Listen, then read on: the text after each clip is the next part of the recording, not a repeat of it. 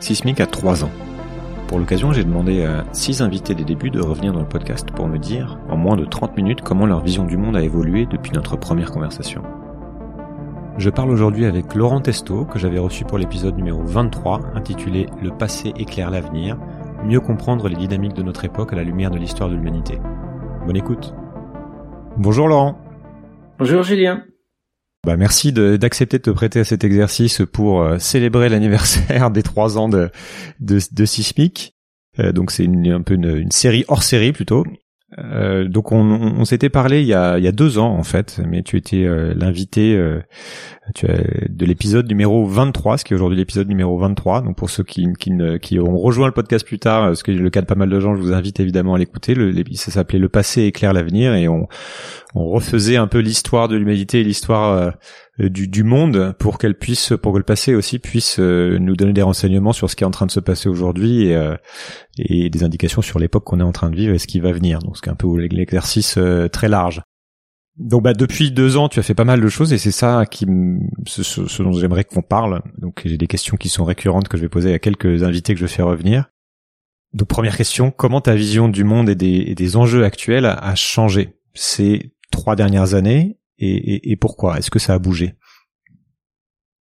Toute vision du monde évolue, même si on n'en a pas forcément conscience. Oui, ça c'est. Je dirais que ma vision du futur s'est complexifiée.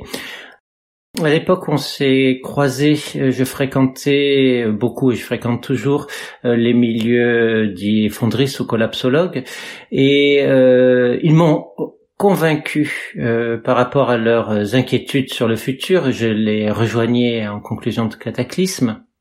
Mais je pense aussi de plus en plus que le futur sera beaucoup plus complexe. C'est-à-dire que euh, si on risque dans certaines euh, phases d'atteindre des limites planétaires et de mettre en danger certains acquis euh, de notre civilisation, il y a d'autres parties de nos civilisations qui continueront malgré tout à prospérer, fût-ce euh, sur un temps euh, court. Ce que je veux dire par là, c'est qu'on ne va pas assister dans les décennies à venir à une destruction intégrale des ressources planétaires, mais bien plutôt à un accroissement du partage inégal des ressources. Et ça, j'en suis de plus en plus convaincu en travaillant donc depuis trois ans une, une prospective globale pour parler un peu un peu large, euh, basée sur le, la réflexion historique que j'avais déjà développée. Et qu'est-ce qui t'a fait euh, Est-ce qu'il y a des événements qui t'ont fait bouger, soit tes lectures, l'épisode Covid aussi dans, dans, dans lequel on est toujours, euh, mais est-ce qu'il y a eu des faits euh, marquants qui t'ont euh, qui t'ont fait vraiment avancer sur ce sujet-là et qui te font qui te font poser ce diagnostic aujourd'hui? Alors c'est une question de méthode. Euh, L'histoire globale, permet de complexifier le passé, de lui donner, euh, de l'envisager sous différents angles disciplinaires, l'économie, la démographie, etc. Des angles qui ne sont pas forcément compatibles quand on les creuse seulement en silo. Donc, euh, on essaye de trouver les points communs, de développer euh, une analyse du passé, et on se rend compte qu'en fait, le passé est fait d'une multitude de réalités euh, simultanées. Et je ne vois pas pourquoi il en serait pas de même pour le futur, voire même de manière renforcée, puisque nous sommes de plus en plus nombreux sur Terre et nous sommes de plus en plus nombreux à faire l'histoire, entre guillemets, à la vivre. Donc je pense très sincèrement que le futur va être très complexe, qu'on va voir cohabiter euh, des endroits où des gens testeront du low-tech pour essayer de s'en sortir, euh, quand leurs voisins seront en pleine euh, bio-ingénierie de leur milieu. Euh, je pense que ces hum, différentes visions du monde vont coexister et produire l'histoire ensemble et que cela va vraiment euh, créer une histoire imprévue. Alors ça, c'était une réflexion que je développais euh, avant l'épisode du Covid. Euh, le Covid, lui, a changé, enfin, n'a pas changé ma vision du monde. Je dirais que, en gros, c'est une crise qu'on peut prendre comme une sorte de crash test. Et pour l'instant, nos gouvernants ont loupé le crash test. Et je dis les gouvernants d'ensemble, hein, partout sur la planète ou presque. Pourquoi? Tout simplement d'abord parce qu'on voit fleurir les égoïsmes nationaux face à un péril global. Euh, si on fait l'analogie avec le changement climatique, qui sera planétaire, de même que le Covid, eh ben, l'idée, par exemple, de lutte contre le Covid aujourd'hui, c'est que l'agent le plus efficace, ce sont les vaccins. Or, une quinzaine de pays, les pays les plus développés, s'approprient l'essentiel des vaccins et ne laissent que des miettes aux autres pays. C'est un peu obscène et euh, cela présage mal d'une union sacrée des différents États pour lutter contre le changement climatique. Pour l'instant, ce que l'on voit face à une crise euh, dont on peut juger l'ampleur mineure par rapport aux risques euh, qui viennent avec le changement climatique, euh, bah, c'est juste euh, le manque de solidarité euh, absolue des États. Et ça, ce n'est pas inattendu, mais c'est inquiétant. Et le deuxième point, c'est le Covid a montré à quel point nos gouvernements n'étaient pas préparés à des crises. Ça, c'est vraiment fort. Or, on sait, euh, avec les expertises des climatologues et d'autres disciplines, que le changement climatique ne sera pas linéaire. Il va être marqué par euh, des événements climatiques extrêmes, de plus en plus nombreux, de plus en plus forts, de plus en plus violents, allant jusqu'au point de mettre notre capacité à nous nourrir en rupture, c'est-à-dire ne plus produire assez de produits agricoles pour nous nourrir euh, de façon continue. Il faut savoir qu'aujourd'hui, et c'est une caractéristique un peu du second XXe siècle, depuis la fin de la Seconde Guerre mondiale, les famines sont politiques. On produit assez de nourriture pour nourrir le monde. Il n'y a plus de famine entre guillemets naturelle liée aux événements climatiques. Mais ceci, celle-ci pourrait revenir parce que nous allons atteindre dans les décennies à venir des limites euh, en matière de ressources en eau, en matière de ressources en terres agricoles, si nous n'en changeons pas l'affectation, c'est-à-dire produire moins de viande, produire plus de céréales. Et nous allons également atteindre une autre limite qui est probablement qu'un certain nombre de terres ne pourront plus produire la même nourriture à cause du réchauffement climatique. Euh, tout ça cumulé fait que très visiblement, nos gouvernements ne sont pas prêts à être solidaires les uns des autres et ne sont pas prêts non plus à prendre euh, les imprévus et les problèmes globaux de front, ce qui euh, donne tend à donner raison euh, lorsqu'on voit le futur de manière inquiétante. Et j'imagine que c'est aussi ce que tu as pu voir dans, dans le passé, le fait que quand il y a rareté, quand il y a rareté des ressources, quand il y a crise, euh, finalement, ce sont euh, les solidarités se se resserrent autour de euh, de, de, de, peuples ou de nations déjà préexistantes à, à, la crise. Alors de communauté. Alors peuple et nation, ce sont des notions relativement récentes, mais en tout cas, c'est une façon de désigner une communauté qui est digne d'un tissu de solidarité et d'assistance, oui. Qu'est-ce qu'on ne, t'en as un petit peu parlé, mais une question spécifique, qu'est-ce qu'on ne voit toujours pas venir ou qui n'est toujours pas suffisamment compris? Alors, à mon sens, euh, on est toujours dans l'illusion qu'on va pouvoir régler les problèmes par un surcroît de technologie. C'est-à-dire que nos dirigeants doivent penser qu'il est possible, par exemple, euh, de programmer, euh, par exemple, vivant avec des biotechnologies pour s'en sortir. Je vais donner un exemple les huîtres. les huîtres dans plus en plus d'endroits de la planète euh, meurent, soit que euh, les eaux se réchauffent, ce qui porte préjudice au développement des huîtres adultes, soit qu'elles euh, deviennent beaucoup plus acides, ce qui porte préjudice carrément au développement des petites huîtres. L'idée que commencent à développer certaines firmes américaines, c'est de faire des huîtres OGM capables de résister à la fois à l'acidification des eaux et euh, à la... au réchauffement des eaux pour qu'on puisse continuer à produire des huîtres. Et ce qui vaut pour les huîtres vaudra pour les forêts, vaudra pour... On va commencer probablement à altérer le vivant. En tout cas, on commence à faire des recherches pour euh, l'adapter en fait au changement anthropique euh, sur cette planète. Euh, c'est une question intéressante, mais est-ce que on doit tout miser sur ce genre de choses qui inclut également la captation carbone, la géo-ingénierie, etc., en se disant bah, la situation est en train de se dégrader, mais on va trouver des moyens techniques de l'améliorer sans considération euh, des trajectoires globales d'ensemble, c'est-à-dire que si on fait ça, il nous faudra toujours plus consommer toujours plus d'énergie. Or, c'est problématique dans un monde où l'énergie est la consommation d'énergie est précisément ce qui est en train de nous tuer. Euh, voilà. Euh, ce qui me fait peur, en fait, c'est l'incapacité souvent de penser simultanément plusieurs choses et d'avancer que les solutions sont simples. Euh, récemment, on en a eu un exemple avec euh, l'idée que on aurait euh, lutté efficacement contre les CFC qui dégradait la couche d'ozone. Je rappelle le contexte. Euh, il y a environ 3-4 décennies, on s'est rendu compte que les CFC affectaient la couche d'ozone, ce qui euh, causait un certain nombre de problèmes. Ce sont ces gaz réfrigérants employés euh, dans les réfrigérateurs. Donc on en a cessé la production, c'est le protocole de Montréal depuis 1987 et l'ozone stratosphérique s'est reconstitué. C'est présenté comme l'archétype même de la lutte environnementale euh, efficace, euh, fédérant à la fois les associations, les consommateurs, les opinions publiques, les gouvernements et les industriels euh, dans un jeu vertueux.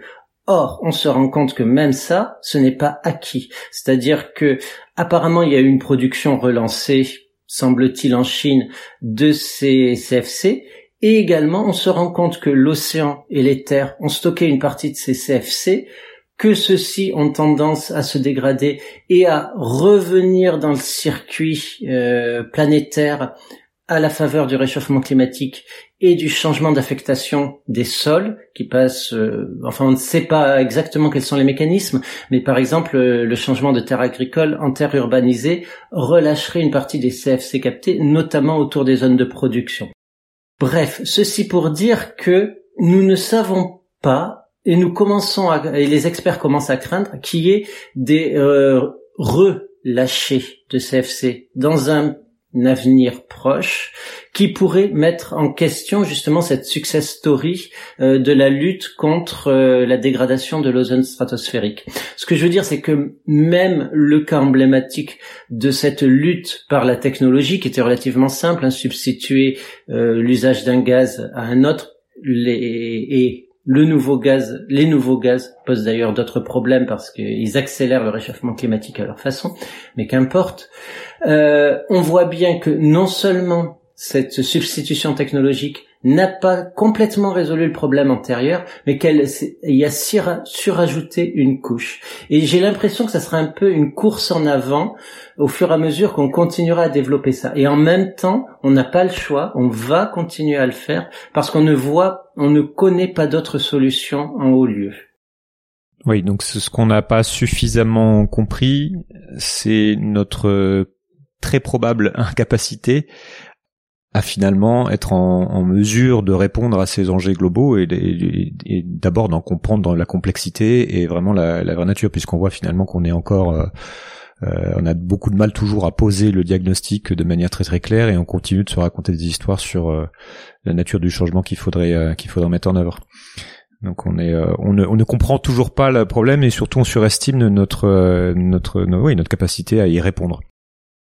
Comment toi tu tu as changé? Ces trois dernières années et qu'est-ce que tu fais aujourd'hui de différent pour préparer demain ou pour contribuer à construire demain?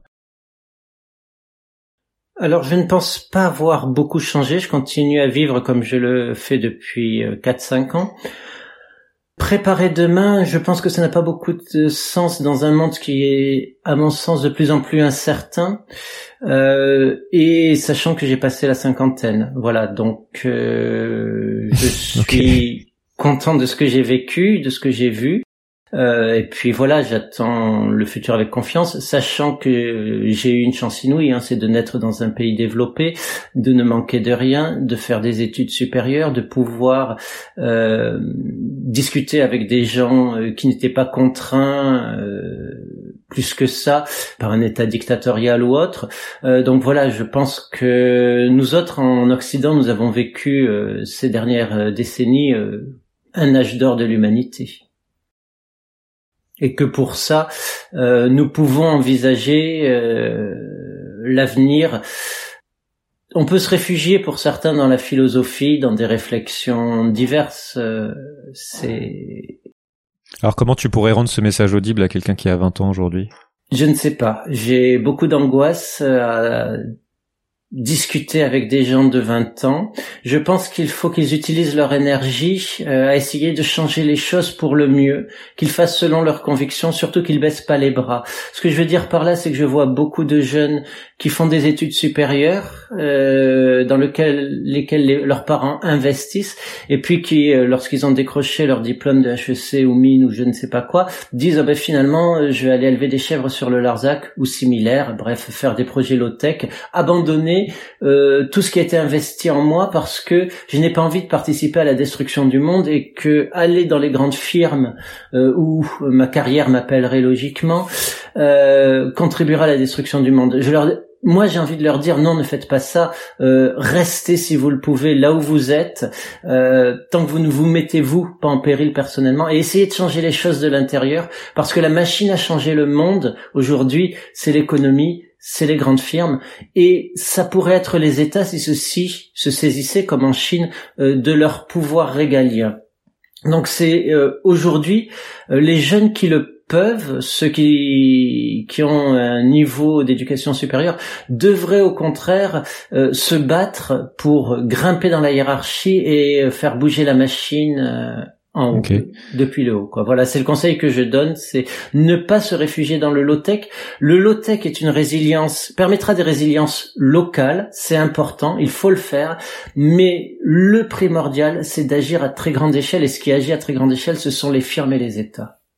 Qu'est-ce qui te fait prendre la Chine comme, euh, comme exemple?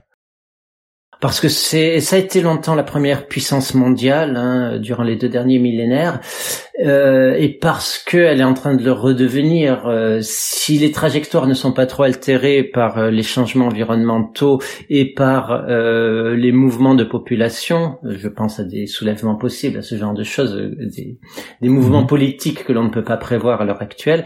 mais sur cette trajectoire-là, la Chine redeviendra à l'horizon 2050 l'hyperpuissance qu'elle qu'elle oui, a toujours mais été. Parce que tu en as parlé comme un, un, un exemple de de mise en œuvre d'un pouvoir euh, régalien fort. Oui, parce que l'État contrôle qui les serait la solution du coup?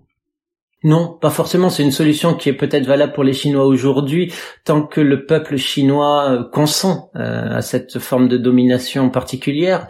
Euh, ce n'est pas quelque chose qu'on pourrait implanter tel quel dans le reste de la planète. Mais en tout cas, la capacité de la Chine à se développer repose beaucoup sur le parti et l'osmose qui est réalisée entre le parti, le politique étatique et l'économie et la banque. Tout ça est lié, obéit à des directives communes et enfin à, des directives communes sur la partie supérieure de la pyramide. Hein. C'est beaucoup plus complexe dans hmm. la répartition. Donc il y a une vision, il y a une vision intégrée et, et une stratégie. Il y a une vision stratégique au moins au niveau international, oui. Pour finir, est-ce que tu est-ce que tu as un conseil pour euh, pour moi pour les trois prochaines années de, de que ce soit euh, une manière de, de faire, des questions à poser, des, des sujets ou des personnes à, à aller, à aller rencontrer?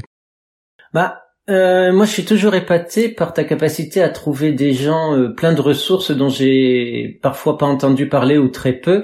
Euh, donc, franchement, je non, euh, je trouve que tu fais un super travail et j'ai pas de suggestions à te faire euh, là, comme ça au débeauté. Ok, bon, bah, continue donc. merci beaucoup. Bah, écoute, merci, euh, merci de, m'avoir accordé ces, ces 20 minutes pour ce format un peu inédit. Et puis, bah, j'espère qu'on pourra refaire le point dans, dans quelques temps pour voir comment les choses vont évoluer, puisque ça évolue extrêmement vite et donc on a on a toujours énormément de choses à, regarder et, euh, et l'idée c'est d'aussi euh, continuer de, de mettre à jour nos regards sur les choses à mesure qu'on découvre euh, des nouveaux sujets et des, des nouveaux angles de vue. Donc, merci beaucoup. Merci Julien et bravo pour ta maîtrise du temps. Voilà, je vous laisse avec un petit mot pour la fin. Il y a trois ans, donc, j'ai lancé ce podcast avec pour but de, de mieux comprendre le fonctionnement de notre monde et les grands enjeux actuels. J'y vois aujourd'hui beaucoup plus clair, évidemment, mais je perçois aussi bien mieux à la fois la complexité et l'importance des sujets écologiques, énergétiques, technologiques ou sociétaux. Et je suis maintenant convaincu que nous allons être amenés à vivre tous des changements profonds que nous devrions nous efforcer de beaucoup mieux anticiper. Donc je vous invite à m'accompagner, à continuer de m'accompagner dans, dans ma démarche, dans cette enquête ouverte, la plus ouverte possible, pour encore quelques temps. Pour en savoir un peu plus, rendez-vous sur sismic.fr pour découvrir plus de contenu, des analyses et pourquoi pas rejoindre la communauté sismique pour participer à la conversation. Merci encore pour votre écoute. Changer le monde Quelle drôle d'idée Il est très bien comme ça, le monde, pourquoi changer?